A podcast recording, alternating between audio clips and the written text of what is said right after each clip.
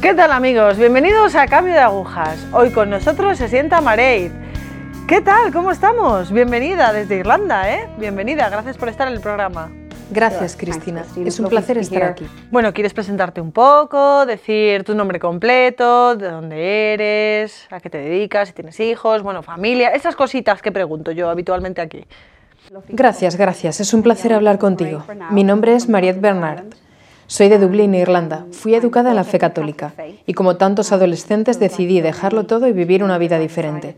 Tengo muchos recuerdos, recuerdos bonitos de mi fe como niña, de que nos llevaban a la adoración en el colegio, nos llevaban a la confesión.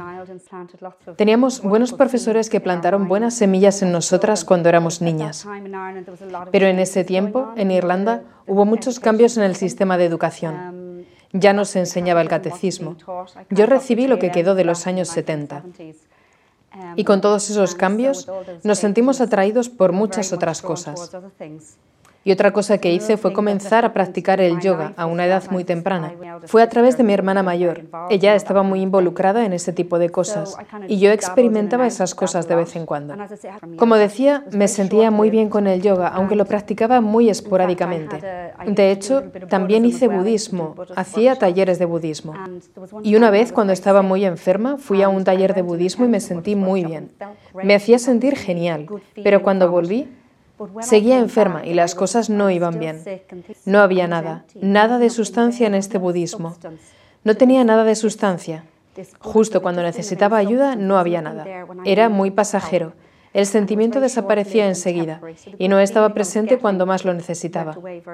Vale, y en este punto en el que, bueno, comentas que te metes en el yoga, ¿cuál era tu relación con Dios? Porque claro, has dicho que eras católica, entonces Sí, me acuerdo que cuando estaba terminando el instituto con 17 años, me acuerdo que nos llevaron a confesar por última vez en el colegio con toda la clase. Y después, cuando estaba con mis amigos, decíamos, oh, esta es la última vez que vamos a hacer esto. Porque si queremos decir a Dios nuestros pecados, se los podemos decir directamente a Él, no necesitamos ir al sacerdote.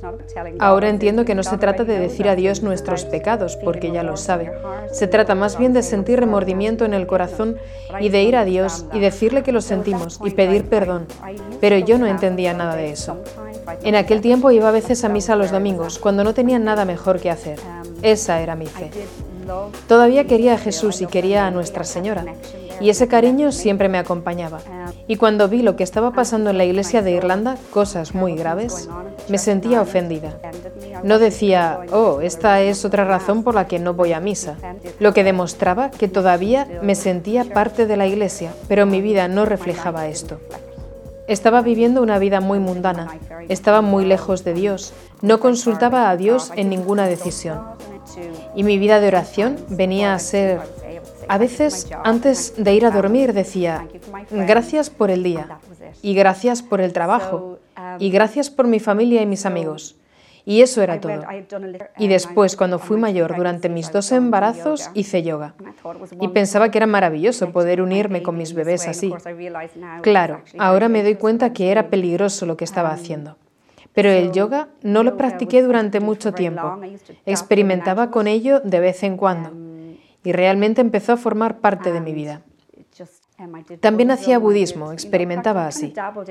Y siempre estaba muy consciente de lo espiritual, que existía algo más, alguien que no podíamos ver.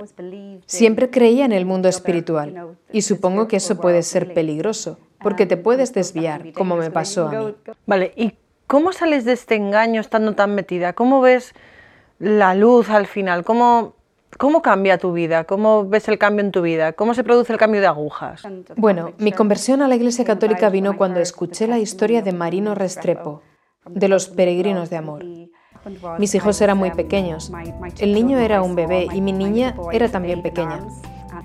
Y un amigo mío, que había estado rezando por mí durante años, me dio una grabación del testimonio de Marino Restrepo. Era en DVD y me lo dio, y me acuerdo que lo cogí. Lo dejé en la mesita al lado de mi cama y ahí se quedó algunos días. Y un día estaba aquí en mi sala de estar y algo me decía que tenía toda la tarde para mí misma, que era mi tiempo libre. El resto de la tarde era para mí. Pensándolo ahora es extraño. Pero eso fue lo que me pasó. No lo cuestionaba para nada ni pensaba que era extraño. Supongo que fue mi ángel de la guarda susurrándome al oído. Y lo que pasó fue, me acuerdo que pensé que no era normal que Felipe, mi hijo, era aún un bebé y estaba todavía tomando el pecho. Era imposible que se quedara dormido toda la tarde. Nunca hacía eso, pero lo hizo esa tarde. Y también mi niña pequeña. Tenía toda la tarde para mí y me acuerdo que pensé, wow, podría bailar alrededor de la cocina o ver una película o leer un libro o lo que sea. Por primera vez en dos años la tarde es mía. Y entré en la sala de estar y se me había olvidado que esa mañana había cogido el DVD de Marino Restrepo y lo había puesto al lado del reproductor de DVD. Me había olvidado de eso por completo. Entonces, cuando entré en la sala de estar para ver lo que podía hacer esa tarde, vi la cara de Marino Restrepo mirándome y dije, ¿tú? Mi primera tarde libre en dos años y te voy a escuchar a ti? Y estaba un poco enfadada. ¿Tú? No. Pero después me picó la curiosidad y lo puse. Y cuando escuché su testimonio, me cambió la vida. Realmente me cambió la vida. El Espíritu Santo básicamente, a través de Marino Restrepo, me decía, quiero que vuelvas. Y fue asombroso. Escuché todo su testimonio. Era tan largo y he escuchado muchas veces su testimonio desde entonces. Pero la única cosa que me quedó ese día fue la confesión. Sabía que necesitaba confesarme y sabía que el Señor me quería de vuelta. ¿Qué fue lo que experimentaste al escuchar el testimonio de este hombre? El mensaje más fuerte que recibí fue este. Esto es lo que has estado buscando toda tu vida. Había estado buscando por muchos caminos la verdad, la paz, la felicidad, como todos. Y sabía, no sé cómo, pero sabía que esta era la verdad, que él estaba hablando con la verdad. No te puedo explicar cómo lo sabía. No fue un razonamiento hecho consciente, simplemente sentí en el corazón. Es esto, esta es la verdad. Vale, cuando tú estabas metida en todo esto del yoga, del budismo, antes de escuchar el testimonio de este hombre, ¿tu vida era feliz? ¿Tú te sentías plena, en paz? ¿Te sentías bien? No, no era feliz, no era feliz. Solía... Tenía un buen trabajo, vivía sola, alquilaba algunas habitaciones de mi casa, pero en general estaba sola. Y todos los fines de semana iba a distintos sitios, como si estuviera huyendo de algo. Nunca estaba feliz donde estaba. Y sentía este vacío de no encajar en nada. Y por eso siempre me iba por ahí. Necesitaba irme los fines de semana porque no podía encontrar, nunca sentía que estaba integrada. Entonces cambié de lugar y fui a una parroquia aquí, en Salinogin. Eso fue antes de mi conversión. Mi conversión pasó aquí. Esta es una parroquia maravillosa que tiene un movimiento fuerte de la Legión de María y siempre están rezando. Rezan después de la misa de la mañana y de la misa de la tarde para que los jóvenes vuelvan a la iglesia. Y sé que eso también influyó en mi conversión. Estoy segura, así lo veo. ¿Qué fue lo que te movió a confesarte? Lo que pasó fue que cuando escuché la historia de Marino, y cuando lo oigas lo comprenderás, y cómo él se escapó milagrosamente, se escapó milagrosamente de... Mm, estaba secuestrado por los rebeldes de las FARC en Colombia. Estuvo preso seis meses. Su historia es maravillosa. Es el testimonio más impresionante que he escuchado en toda mi vida. Y la única cosa que quería hacer era confesarse, porque tenía la experiencia de ver su conciencia. Vio toda su vida delante de él y sabía que estaba condenado. Y la única cosa que quería era confesarse. Yo también, de alguna manera, sentía lo mismo en mi corazón. Mi historia no era tan dramática como la suya, pero sabía que necesitaba confesarme, de la misma manera que él necesitaba la confesión. Sabía que tenía que ser por ahí. Entonces lo que pasó fue que cuando oí su testimonio, mi esposo estaba en el trabajo. Y cuando llegó por la tarde me miró y me dijo, ¿qué te ha pasado? Le parecía que yo no era la misma. Y él puede contar cómo lo vivió. Y le dije, Acabo de escuchar una historia impresionante de este hombre de Colombia. Le tienes que oír, le tienes que oír. Es impresionante. Entonces él apuntó la página web que estaba en el cubre del DVD y buscó su testimonio en español. Y a él le pasó lo mismo que a mí, de la misma manera. Entonces el Señor nos tocó a los dos el mismo día. Vale, has dicho que en ese momento llegó tu esposo, pero en ese, o sea, ¿estabais ya casados vosotros? No estábamos casados en ese momento, pero teníamos los dos niños, pero no estábamos casados. Estábamos viviendo una vida muy diferente. Pero todo cambió desde que empezamos a vivir una vida de gracia. Nuestro matrimonio, nuestra relación es totalmente distinta. Es tan distinto en muchos sentidos vivir juntos a vivir con el sacramento del matrimonio. Entonces creo que pasados unos días ya estaba preparándome para mi primera confesión. La llamo mi primera confesión aunque ya había recibido los sacramentos porque fue la primera vez que de verdad deseaba la confesión, que estaba arrepentida. Y por eso la llamo mi primera confesión. Un día estaba de pie delante del fregadero en la cocina, fregando los platos y preparando lo que iba a decir en la confesión. Estaba tan alegre. Ya sentía el cambio por el hecho de estar arrepentida. El Señor ya estaba trabajando en mí. Pero en ese instante pasó algo. Estaba de pie delante del fregadero y Satanás se me presentó ahí. No fue una voz muy llamativa. No sé cómo fue, pero me habló. Sentía la presencia del maligno detrás de mí y estaba aterrorizada. No sabía ni siquiera que rezando una Ave María o a San Miguel puedes protegerte y Satanás no puede nada. No lo sabía. Y además tenía todo ese pecado, entonces todavía él tenía control sobre mí. Estaba tan llena de miedo y me dijo dos cosas, dos mentiras. Dijo, voy a estar también ahí, Quería decir en el confesionario. Me estaba imaginando en el confesionario. Y él no sé cómo sabía lo que iba a hacer. Y estaba tan aterrorizada que me quedé paralizada por el miedo y el trapo se cayó de mi mano y me quedé ahí sin moverme, pegada al fregadero. Estaba aterrorizada, no sabía qué hacer. Y la segunda cosa era, nunca te vas a escapar de mí. Y me llené aún más de miedo. Me daba cuenta que fue una experiencia muy humillante. Me daba cuenta que no tenía ninguna defensa.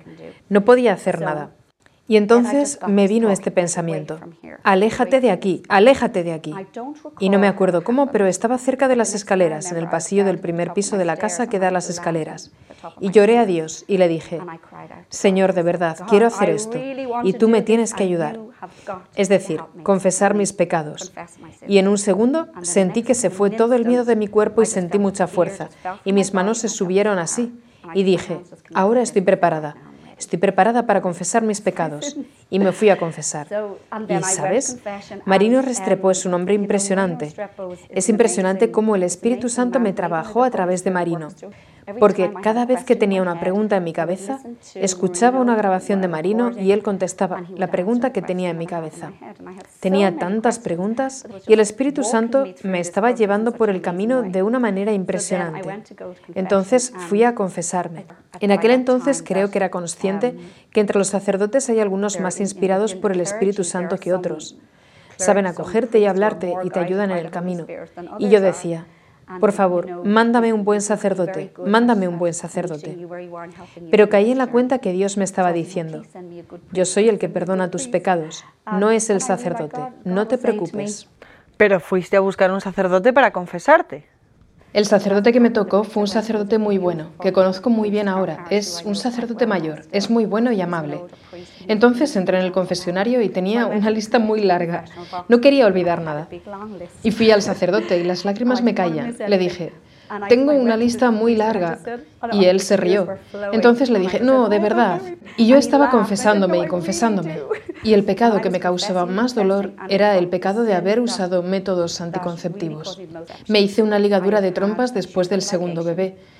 Y estaba muy equivocada. Pensaba que era demasiado mayor para tener más hijos, lo cual era una tontería pero lo creía, y por eso me hice la ligadura de trompas. Esto pesaba mucho en mi conciencia, me estaba causando mucho dolor y lo tenía que confesar. Y fue una experiencia impresionante. Aquella confesión fue impresionante. Y salí del confesionario. Me acuerdo salir de la iglesia. Hay una colina pequeña que llega hasta la puerta de la iglesia. Y me acuerdo salir y pensar, si bajo la colina corriendo, creo que voy a poder volar porque era como si me hubieran quitado un peso de encima. Me sentía más ligera que una pluma. Fue realmente impresionante.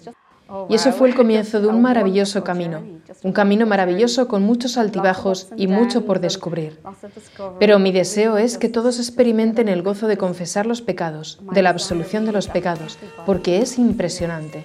De verdad, es una experiencia impresionante. Después de tu conversión, ¿te diste cuenta del daño que habías recibido del yoga? Después de mi experiencia de conversión, un día estando en misa, estaba yendo a misa, a la adoración todos los días, mi vida había cambiado. Una de las cosas que me llamó la atención fue el Evangelio donde habla de la parábola de la semilla que cae en diversos terrenos. Me hizo caer en la cuenta de que se refería a mi vida, porque cuando dice cómo la semilla buena cae en tierra y las hierbas malas crecen y ahogan la planta, era eso lo que estaba pasando en mi corazón cuando practicaba yoga. Entonces esto fue una revelación para mí. En este tiempo ya me había confesado de todas mis prácticas de la nueva era, pero no entendía por qué estaba mal. Recibí la gracia de comprender que no era bueno, que necesitaba confesarlo, pero no entendía cómo me había afectado. Entonces esto fue como una revelación. Y lo que aprendí fue que cuando estaba practicando yoga, estaba rindiendo culto a un Dios falso. Estaba pecando contra el primer mandamiento. Y el primer mandamiento es, amarás solo a Dios y le servirás solo a Él, y no poner otros dioses ante Él. Pero cuando estaba practicando el yoga, pensaba que simplemente estaba estirando mi cuerpo. Me hacía sentir muy bien por un rato, pero no caía en la cuenta de la parte espiritual del yoga. Y después, cuando lo pensé, vi que estaba deformando mi cuerpo y haciéndome semejante a un gato, a un perro, una serpiente, un árbol, todas esas cosas. Y supongo que era un tipo de culto, porque lo que estoy diciendo es, sí, yo quiero ser como un gato, un perro, una serpiente, como un árbol. Y cuando aprendí más sobre la fe católica, caí en la cuenta de que cuando damos culto nos hacemos más semejantes a quien adoramos. Entonces, si estamos delante del Santísimo adorando a Jesús, es para hacernos más como Él.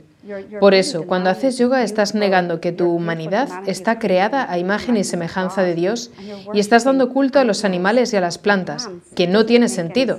Pero antes no lo entendía. Vale, ¿cómo nota el exterior vuestro cambio? Porque me refiero a que antes erais una familia, bueno, pues con alguna irregularidad, como has comentado, ¿Cómo, ¿Cómo, cambia vuestra vida? ¿Cómo cambia la vida de vuestros hijos? ¿Cómo lo notan los del exterior? ¿Cómo lo notan aquellos que os ven a vosotros? Mi vida ha cambiado totalmente desde la conversión, todo ha cambiado. Cuando empecé a practicar otra vez la fe, veía todo de otra manera. Era como si me quitan una tela de delante de los ojos, veía todo distinto. Siempre me ha gustado la naturaleza, admiraba la naturaleza, disfrutaba de ella.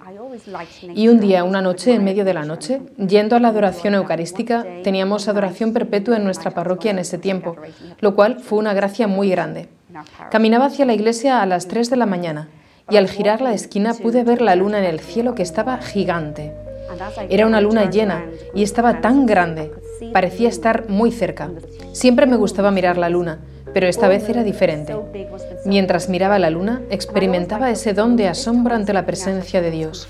Fue algo muy impresionante.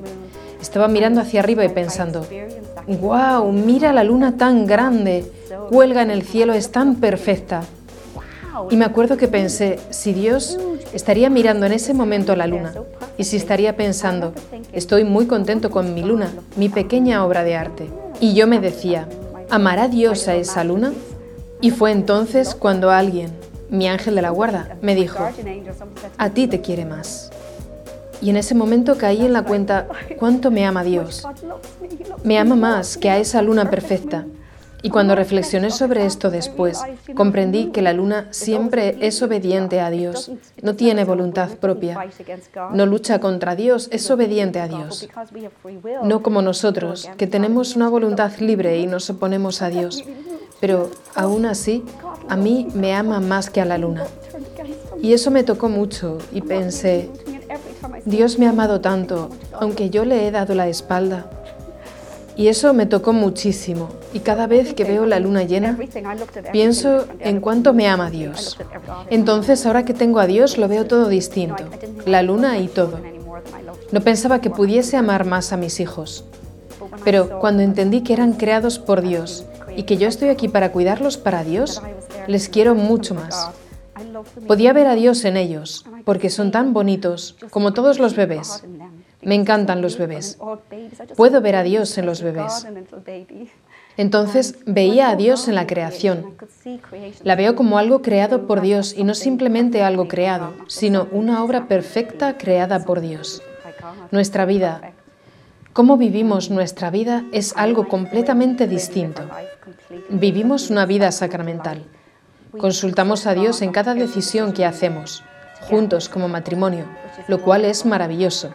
Doy gracias a Dios porque mi marido tuvo la misma experiencia de conversión, porque hubiera sido muy difícil si hubiésemos ido por caminos distintos. Nos ha facilitado mucho caminar por este camino juntos como matrimonio. Todo ha cambiado. La gente a veces en el trabajo están los que no te caen bien o te hacen la vida un poco más difícil. Incluso a estas personas las veo de otra manera. Pienso, Bueno, también ellos están creados y son amados por Dios. Y ellos tienen... Simplemente entendí las cosas mejor. Y de verdad creo que cuando vives una vida de gracia, los dones del Espíritu Santo obran de verdad. Llegué a ser más comprensible, más valiente. Pude ver la inmensidad de Dios en la naturaleza. Todas estas cosas se ponen en funcionamiento. Dios quiere darnos estos dones, yo lo veía. Y cuando miro atrás, veo que cuando era adolescente estaba muy insegura de mí misma. Hacía cosas, experimentaba con cosas, simplemente por no tener confianza en mí misma. Llevaba puesta una máscara tantas veces. Yo era una chica a la que le gustaban las fiestas. Era muy divertida y todo eso. Y la gente me ha dicho, gente muy cercana, me ha dicho, oh, echamos de menos esa Mariet. Y yo les digo, pues yo no, no la echo de menos. Esa Mariet de antes no estaba feliz, ahora sí estoy feliz de verdad. Y hay pruebas, y muchas. Pero nos mantenemos en pie con la fuerza de Cristo y decimos, Señor, esto es tuyo, toma las riendas. Y lo hace. Y esto me da tanta paz porque la vida está llena de pruebas, la vida está llena de pruebas. Pero cuando dejas a Dios entrar, hace maravillas. Cuando miras atrás y ves las pruebas, dices, Sí, ahora veo lo que estaba diciendo Dios ahí. Y hace todo, todo mucho mejor cuando estás viviendo una vida de gracia. Ahora que la práctica del yoga se ha metido tanto en la sociedad como algo bastante habitual, ¿qué le dirías a aquellas personas que, afirman, no, bueno, si es yoga, que simplemente es, pues, no sé, para ejercitarme físicamente o, bueno, para relajarme del estrés del día? ¿Qué les dirías a esas personas que piensan así? Supongo que es lo que es, es como todo. El matrimonio es lo que es, un hombre es lo que es, una mujer es lo que es, el yoga es lo que es. El yoga es un ejercicio espiritual, es así. Nada va a cambiar eso, seas consciente o no de lo que está pasando. Si eres o no consciente que hay una dimensión espiritual, da igual. Estás abriendo la puerta y hay espíritus malos actuando. Y Marino Restrepo lo explica muy bien. Dice, si alguien crece en esa cultura, si crecen en la religión hindú, haciendo yoga como sus antepasados, es muy distinto a un católico que ha profesado la fe en Dios, que está bautizado en Cristo y decide dar la espalda a todos los dones de Dios, dar la espalda a Dios que les ama para adorar a otro Dios. Y la gente dice, ¿qué estás diciendo? No estoy adorando a otro Dios, solo estoy estirando mis músculos y haciendo ejercicios. Pero cuando piensas bien lo que estás haciendo, estás intentando ser como un animal, como un gato o un perro o una serpiente o un árbol. Estás haciendo que tu cuerpo sea esa cosa. Lo estás adorando y haciéndote como esa cosa. Y eso es rendir culto. El culto, el verdadero culto, sabemos por nuestra fe cristiana que el culto verdadero tiene que ver con sacrificio, y el Señor se ha sacrificado a sí mismo por nosotros, porque nos quiere dar todo. Jesucristo se nos da a sí mismo entero en la Eucaristía. Y cuando nos ponemos delante del Santísimo, la luz de Dios penetra nuestras debilidades. Las tenemos todos. Y nos quiere sanar y hacernos perfectos. Quiere darnos todo para que estemos más como Él. Y el yoga es lo contrario. Estás rindiendo culto a otra cosa. Te estás rindiendo culto a ti mismo también. Y el yoga es muy egocéntrico. ¿Por qué vas a querer adorarte a ti mismo? Ya eres tú mismo. Lo que quieres es más y se ofrece mucho más. ¿Por qué conformarte con menos? Cuando yo estaba practicando yoga no me daba cuenta de que estaba tan cerrada. Este hombre, mi amigo, estaba rezando por mí muchísimo y él intentaba sacarme el tema del yoga y me acuerdo bien lo que pasaba. Era como una barrera espiritual que yo bajaba y literalmente le daba la espalda y no le escuchaba. Me doy cuenta de eso ahora. Me acuerdo darle la espalda, no queriendo escuchar ese mensaje. Y de hecho le insultaba y le reñía, porque no quería escuchar su mensaje. El demonio no quería que yo escuchara ese mensaje, quería que yo siguiera ese otro camino. Te puedo decir con certeza que no está bien, no está bien. Mariet, muchísimas gracias por estar hoy con nosotros. Seguro que este testimonio va a hacer muchísimo bien a toda esa gente que está metida, que simplemente piensa que es una ejercitación física. Muchísimas gracias. Gracias, Cristina. Ha sido un placer hablar contigo. Gracias a ti. Pues amigos, bueno, pues aquí tenemos entre los múltiples programas que estamos emitiendo, tenemos otro claro ejemplo del daño que está haciendo la nueva era, el yoga, etc. No es una ejercitación meramente física, ya lo veis, muchos testimonios ya lo avalan, así que lo real, lo verdadero, la fe es lo, mejor. Así que agarrarlo, en lugar de agarrar cosas que pasan, modas, agarrar lo bueno, la fe, la fe católica. Gracias, gracias por estar hoy aquí.